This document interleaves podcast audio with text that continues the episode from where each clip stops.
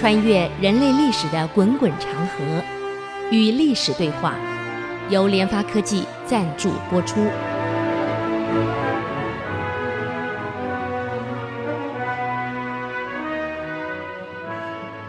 这里是 IC 之音竹科广播 FM 九七点五，您所收听的节目是《与历史对话》，我是刘灿良。我们上礼拜谈到这个李吉甫跟李将对处理魏博的观点有出入。现在魏博这个地区啊，田心已经处理好了，把所有这个原来节度使的这些家臣啊，跋扈这些家臣，还有这些判官判将，全部处理掉了。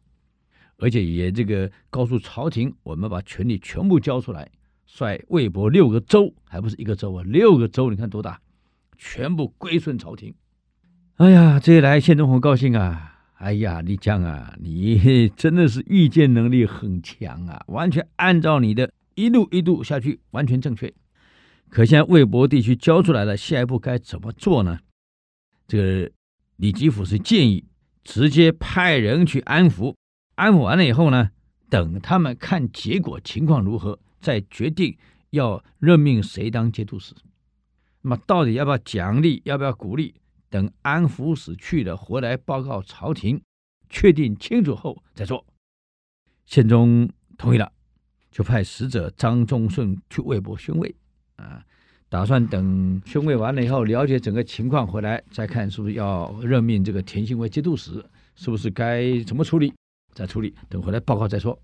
李将说了：“皇上，打铁得趁热呀，时机一旦流逝了，那像屋内关马奔。什么叫屋内关马奔？我们在屋子里隔着窗户开匹马，叭跑过去了，稍纵即逝，时间不会再来。朝廷恩威就在这一举，你时机啊没把握好，我告诉皇上，全盘皆输。”赢了也输，这事态已经很明显了，圣上你不能再迟疑了。田心解决了所有叛徒的势力，成光了，把六个州归顺给朝廷，所有军士们拥护他，他对朝廷这么忠心耿耿，有勇有谋，他又没有恶心，你不任命他为节度使，不奖励所有官兵，还要等到他去宣慰完了回来看情况，已经过了。皇上，机会已经过了，啊，收买人心的时间已经去了。何况宣抚使回来的报告一定真吗？他假如说这个人不行，换他的人呢？皇上，你不能再拖了，赶快任命田兴为节度使。宪宗本来不想任命他了，等回来再说，最多给个留后。李将又说了，皇上，田兴对朝廷这样的恭顺，又有才干。又有威望，你不破格给他恩典，你没有办法让他对朝廷感激涕零。一步棋走错了，全盘皆北啊！皇上，何况田心一旦任命其他各路节度使，看到这种情况，才会归顺朝廷，把田心当为样板，一个典范，不能再来呀！皇上不能拖呀！宪宗这个时候才接受了李将的意见，啊，要任命田兴为节度使。李将说：“宣抚使刚去，按照时间来算，才刚刚过陕州，现在派人快马加鞭，超过他还来得及。”皇上一听，才同意派人加鞭，赶快您的一个诏书，马上派人八百里追击，超过先派去的这个宣慰使，赶到这个魏博，宣布。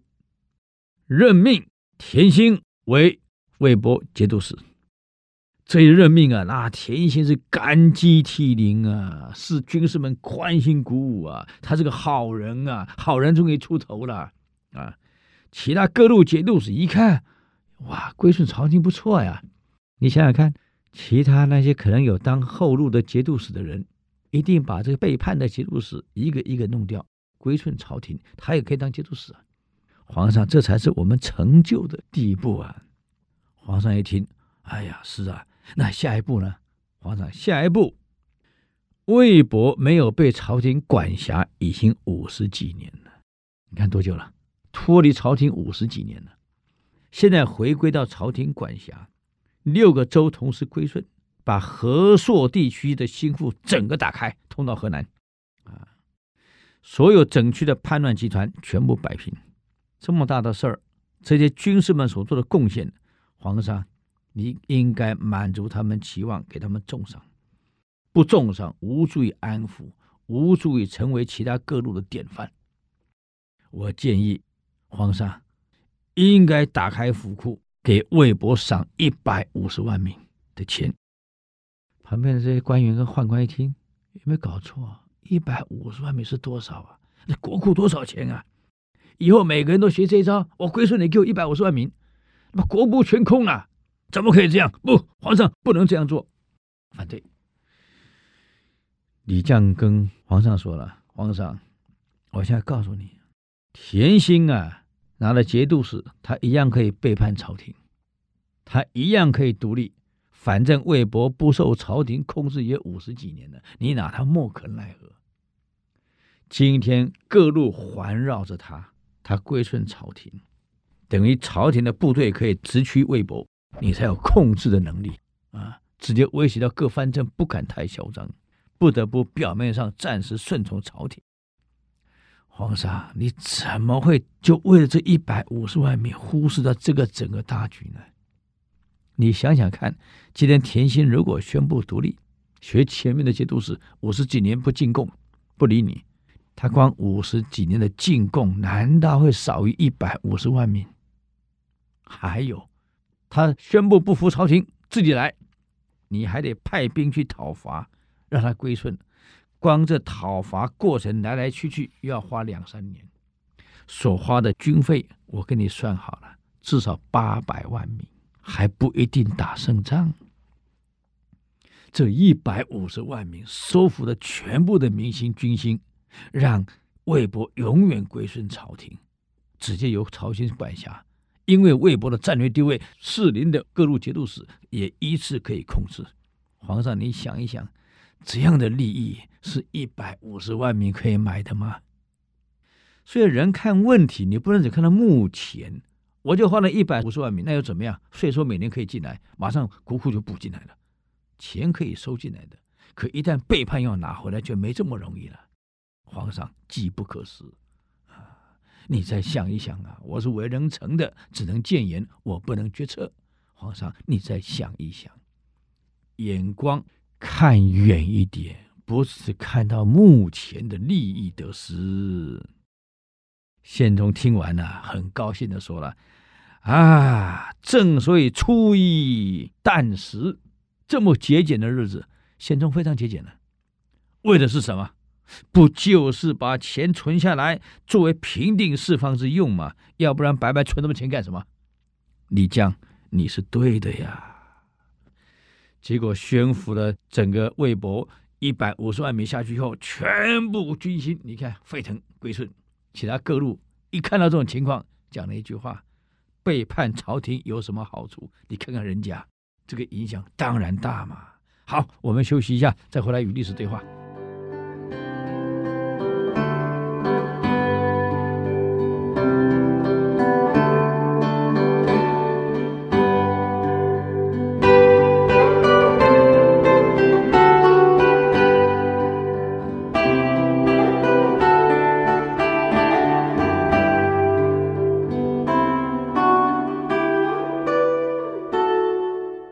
欢迎回来，再与历史对话。我是刘灿良。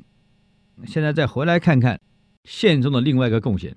代宗宪宗还是不错的，唐朝的中末叶能够出两个这样的帝王，其实也可以了。只是时不我与啊，环境变得太快了。这个各路的节度使根本不甩中央，你怎么去解决这个问题？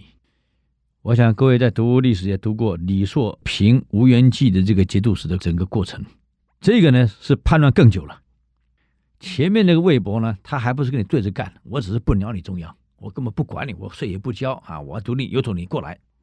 吴元济这个地方就不一样了啊，蔡州节度使蔡州这个地方不一样了，他不但是不甩中央，而且还侵略各路节度使，扩军，有时候还打王军，打中央军，那根本不管你，显然这个独立王国跟你对着干的。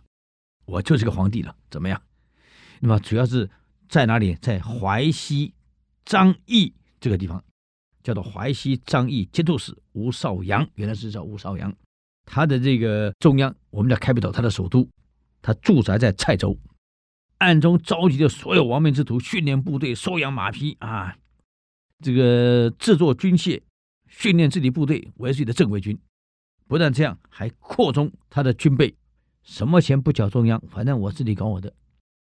就吴少阳死的时候呢，他儿子叫吴元济，就变成蔡州刺史兼节度使。为了控制父亲的一切权力，密不发丧，只说爸爸生病了，自己统帅军务啊，一直到整个稳定下来了，这个事情呢才泄出去说啊，吴少阳死了。那吴少阳是节度使死了，那谁接位啊？应该中央任命才对，对不对？儿子接上来了。中央知道了，宪宗呢就故意派工部员外郎叫李君和前往蔡州呢，为吴少阳吊丧。这个吴元济呢不让中央的使节团过来，怎么办？就派部队啊到武阳县，也就是中央进来的必经那个县，杀人放火，在鲁山相城地方劫掠，四处骚扰啊，造成关东震撼，以为这边有土匪这么多。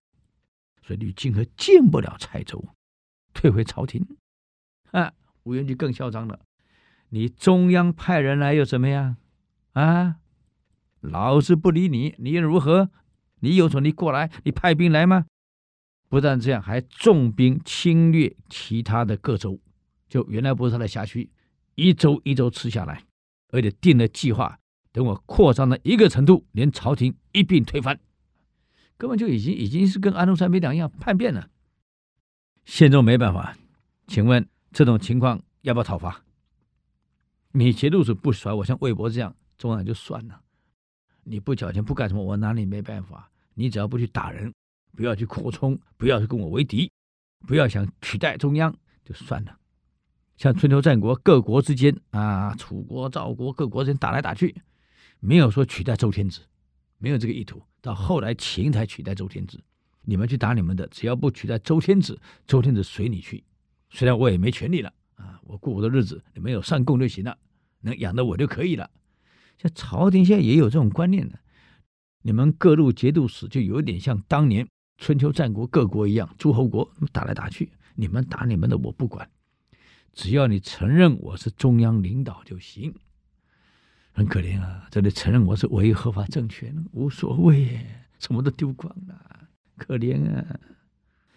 所以宪宗下令削夺吴元济的官爵，你的刺史取消，节度使取消，任命中武节度副使李光炎为淮西张掖节度使。啊，节度使不是你吴元济，我现在任命一个人叫李光炎，你去啊，让延寿当蔡州刺史。督导各兵马讨伐吴元济，吴元济哈哈哈大笑：“你撤我的官位，让别人来取代我当我这个地方节度使跟刺史，那你来，你来呀，你进来啊！就像我们现在北京宣布啊，我任命某某人为北京市市长，你去啊，你去啊，去得了吗？那不可能嘛，那不是笑话吗？啊，我任命某某人啊当华盛顿市市长，那国家不是你的，你任命什么用？”人家不理你，你任命个新节度使，那吴元济根本不理你，老子就是节度使，你跟我换掉啊！你来看看，朝廷忍无可忍了，就由延寿率领淮西军啊攻打吴元济了，结果大败，退守五十里，还丢了个城池。寿州的唐令讨伐吴元济，结果也被顾通打败，好惨呐、也输了。李光炎晋级淮西，在石渠的时候也大败。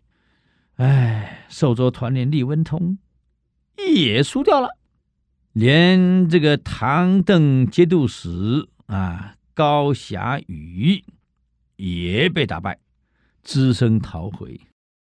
你想几路攻打他？延寿一路，寿州的唐令一路，李光炎一路，李文通一路，高霞宇一路，五路同时进军，结果五路全部大败回来。你想，你去讨伐吴元济，五路全部败退回来，不但败退，辎重军粮还被抢光光，啊，数万人牺牲掉，还有原来你驻守的城，不但败退，连城也丢了，他更扩大了，吴元济更嚣张。这样看来，朝廷有什么能耐呀、看来我当皇帝不久了，取代朝廷。宪宗很愤怒啊，五路全败，哈哈，中央军五路全败，怎么办？追究责任啊！结果这五路人马互相批评对方，因为他没有配合我，因为这个后勤没赶上，因为军需没有到达，完了，互相攻击，互相批评，现在我搞得一团更火了，通通贬官，通通降级，太不像话。所以在追击淮西张仪节度使吴元济的整个过程当中啊，全部失败，朝廷是一片惊慌。你想想看一件事啊，你朝廷发兵打自己独立的吴元济，结果五路部队全败，还丢了一堆城池，还丢了军粮，丢了军械，丢了战马，丢一大堆。其他各路节度使看在眼里，请问会有什么看法？朝廷如此懦弱，朝廷如此腐败呀，朝廷如此无能啊！哈哈，算了，不如我也独立。所以各节度使会互相效法呀。再这样下去，你说唐朝怎么办？好，我们休息一下，等我再回来与历史对话。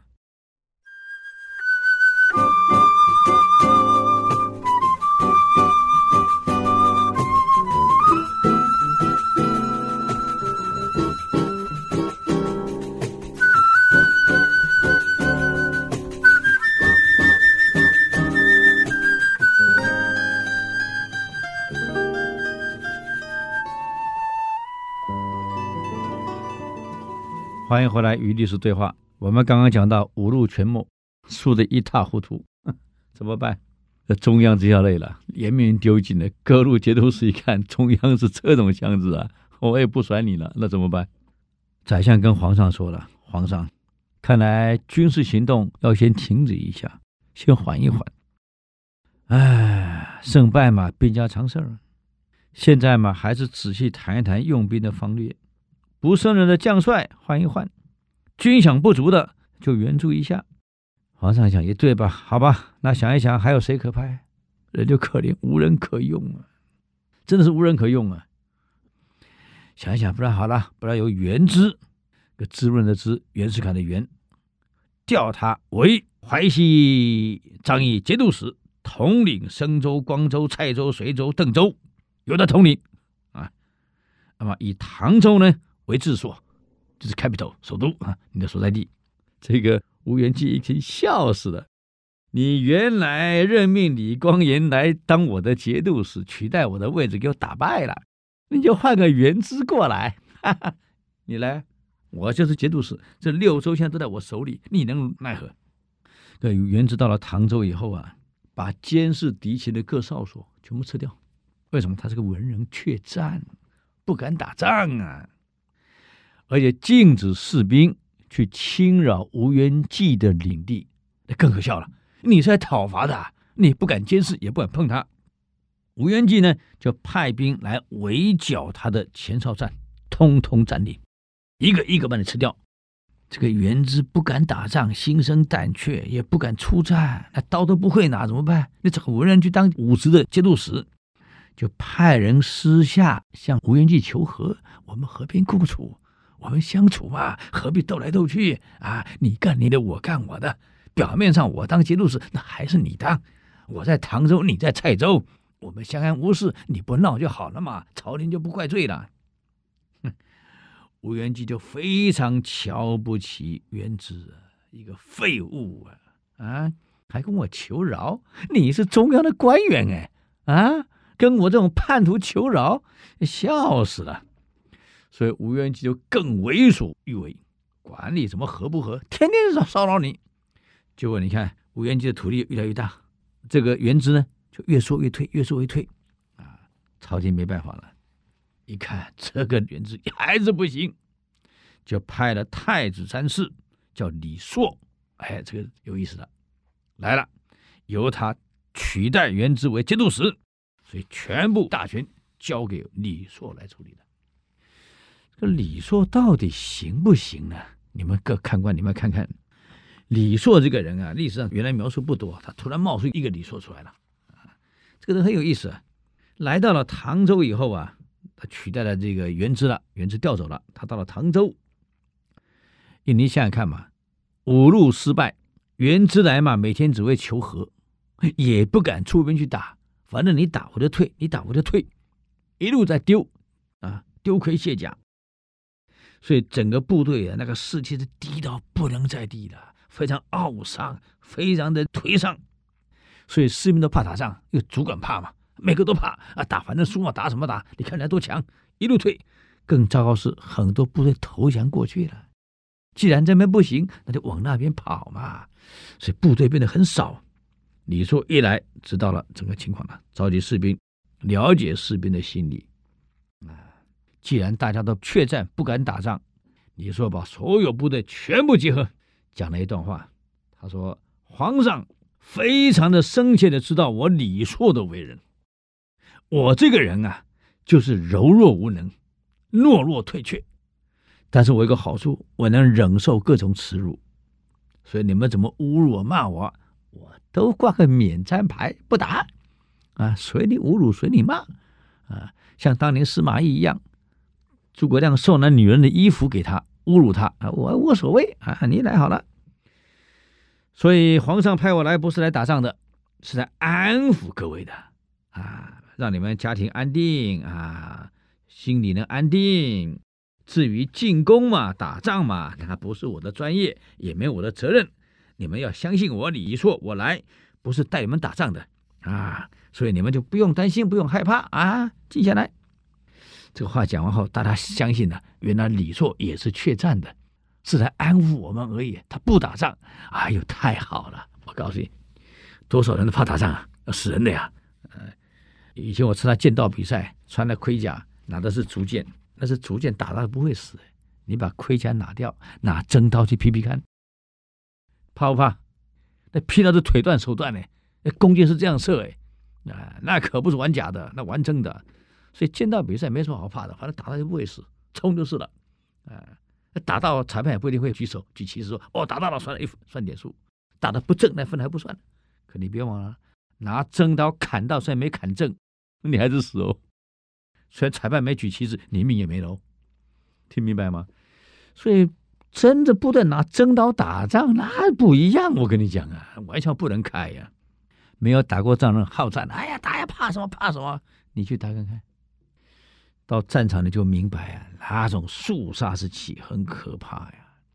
李硕来先把你心里先否定了，我不是来打仗的，我是来安抚各位的。进攻打仗那不是我的责任啊，因为我这个人贪生怕死，我很懦弱，我很无能。皇上明明知道我的个性，但是我能够忍辱，所以让我来啊。各位安心，不打。第一件事完了，军心稳定了。李硕干第二件事，天天到各营里面去探望士兵。所有的伤兵，他亲自帮你包扎啊，很体贴的慰问，嗯，不重视一些什么威严啊，什么小节呀、什么哎呀来了长官要排场啊，通都没有，就跟老百姓生活没两样。所以有人就说了，有些军官看不下去了，太不像话了，这个军纪太松散，没有军纪，没有严整，连首长来了都没有排场，那不行。你说说不？你们谈的这些啊，我都懂，啊，表面上要觉得很严整、很整齐、很严肃、很有军纪，这个我都懂。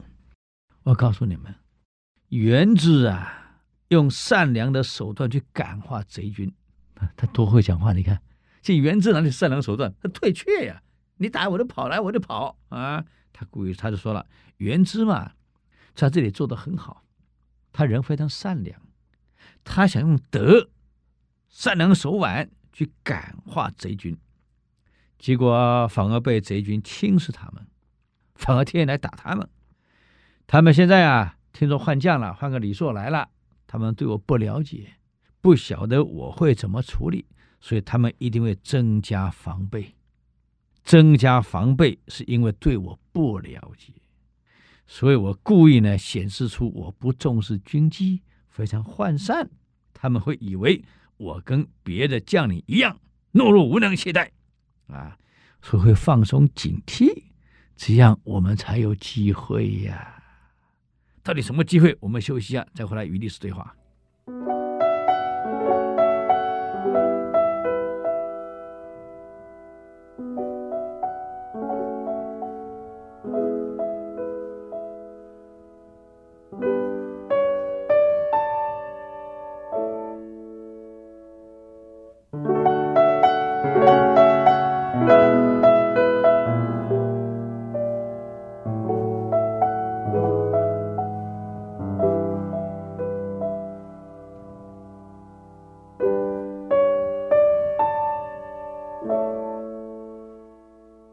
欢迎再回来与历史对话，我是刘灿良。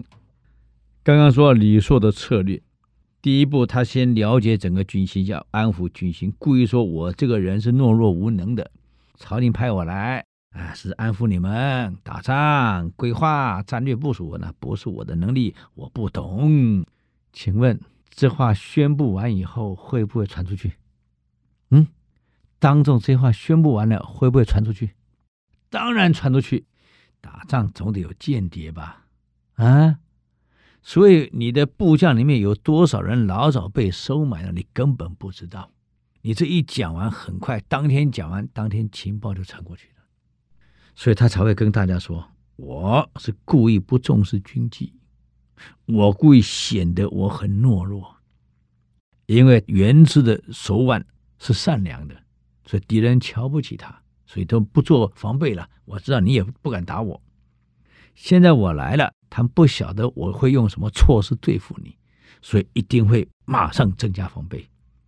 因此，我在故意宣布我是懦弱的，我是无能的。哎呀，给你表现我很不行。对方知道了，情报传回去的果然是真的。李错比原之更糟糕，更不能打。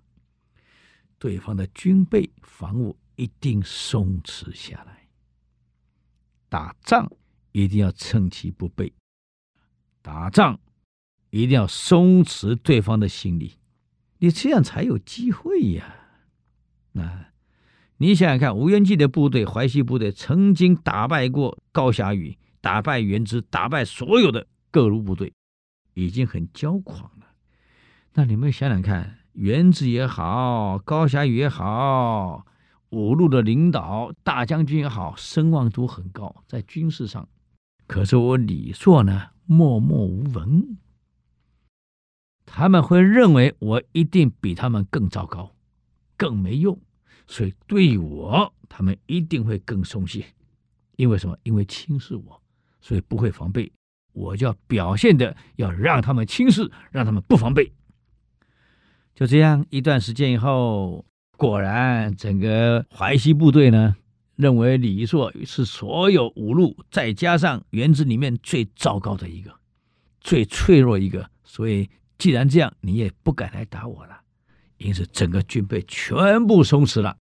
嗯，李硕才召集了一些他心腹的将领，计划怎么样奇袭蔡州，拿下淮西节度使啊。于是上表请求皇上增加兵力，因为当时兵力跑掉太多了，投降走了嘛。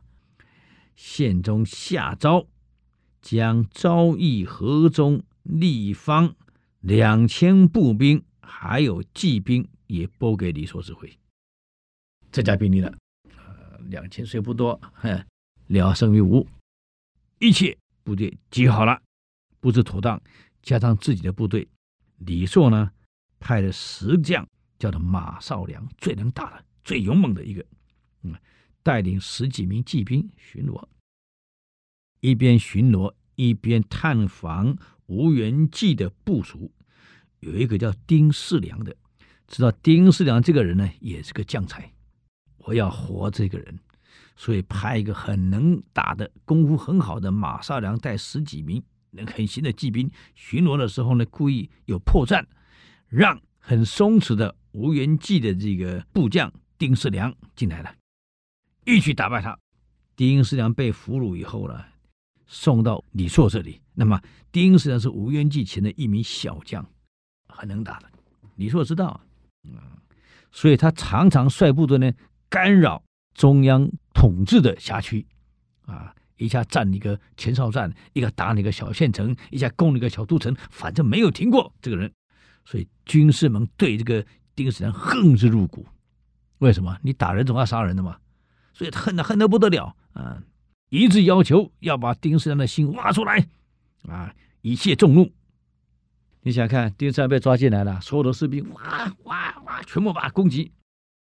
丁世良知道这样完了，肯定被杀。士兵这么恨我，因为我杀他们杀太多了，天天骚扰他们边境嘛。啊，结果李错呢不可以。你看李硕怎么处理啊？李硕把丁世良找来。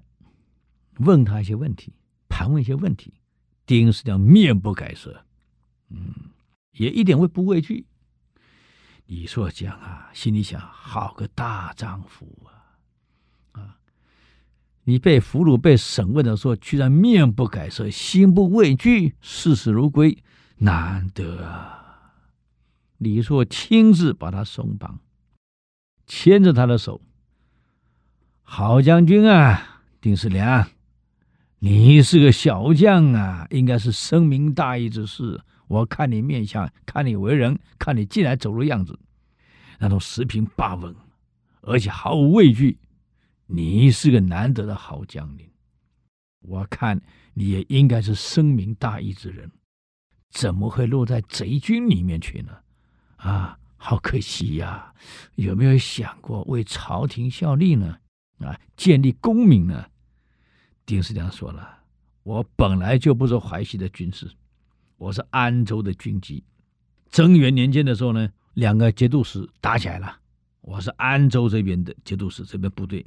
打仗的时候我被俘虏了，以为一定会被杀，就没想到吴氏父子没有杀我，把我给放了，还任用我。我因为吴氏没有杀我得到再生，所以我为吴氏尽力。”昨天我力不能支啊，又被你给擒获了。我想这是必死无疑了，因为我杀的中央军杀太多了啊！昨天进来我看到了，每个士兵都喊要杀我，剖开我的心才能满足，要杀要杀。我当时在想，那就死了算了，那有什么好怕的？人生就这样嘛啊！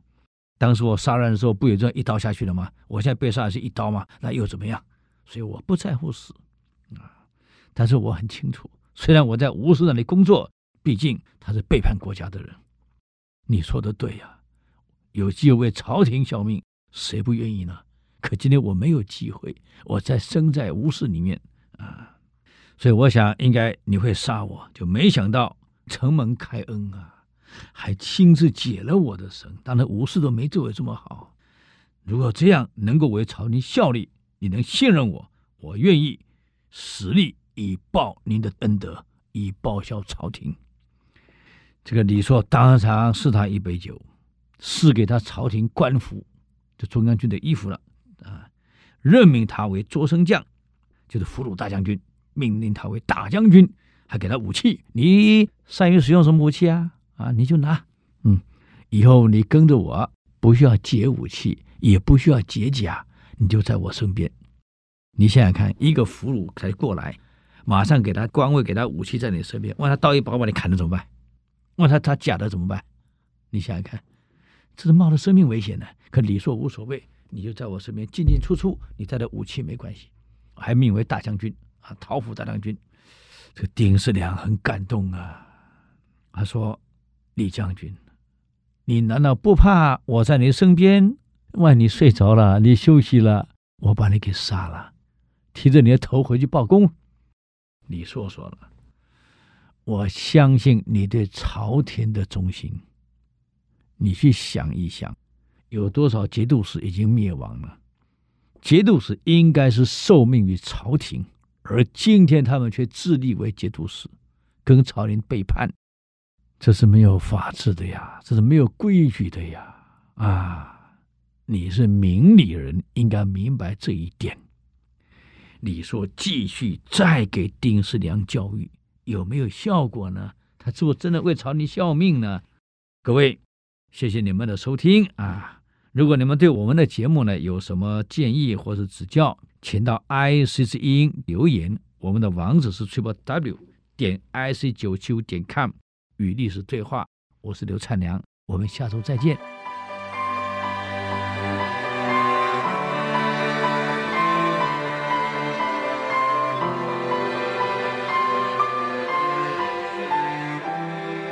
以上节目由联发科技赞助播出。联发科技邀请您同游历史长河发现感动积累智慧扩大格局。开创美好幸福人生。